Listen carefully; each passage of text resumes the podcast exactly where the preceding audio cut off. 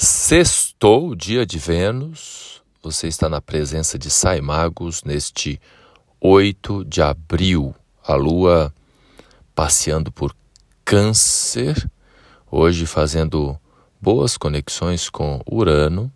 e com Marte, e a sensação que a gente tem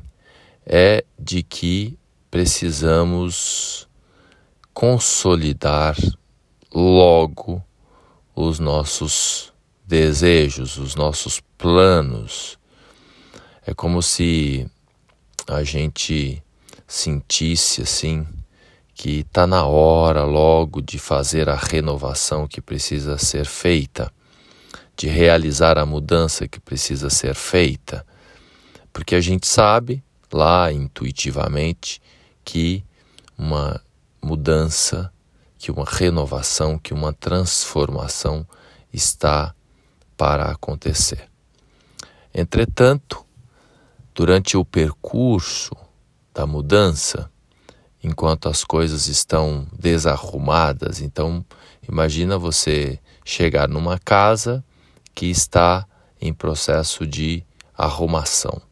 A sensação que a gente tem aparentemente é de que a coisa está uma zona e na verdade, a gente sabe muito bem também que quando se está arrumando alguma coisa, primeiro, quando se limpa alguma coisa, primeiro é necessário tirar as coisas do lugar. Do contrário, como que você vai limpar debaixo do sofá? Primeiro você precisa afastar o sofá, tirar o sofá do lugar para que você consiga realizar a limpeza debaixo do sofá.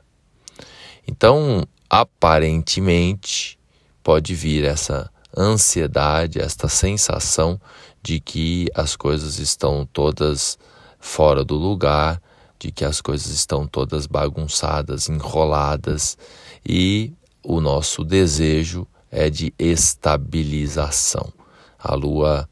em Câncer traz essa necessidade de estruturar as, ba as bases, as raízes, o lar, manter o lar em ordem. Então é muito importante a gente curtir esse percurso, porque depois a gente vai sentir saudade desse momento, porque no momento da mudança, no momento das transformações, é onde a gente está com os nervos mais à flor da pele e é o tempo em que a gente está mais vivo, portanto. Uma outra dica importante para esse momento, para esse ano todo, mas principalmente a, hoje, amanhã, que a lua está aí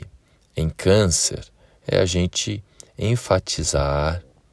a responsabilidade, o compromisso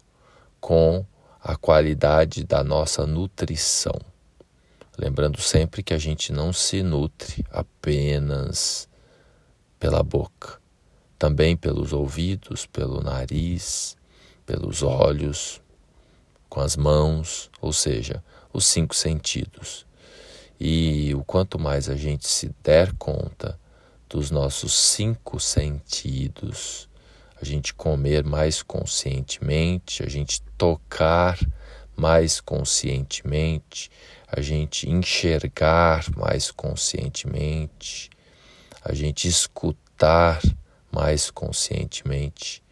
mais o nosso corpo se mantém com saúde, com força e com vitalidade.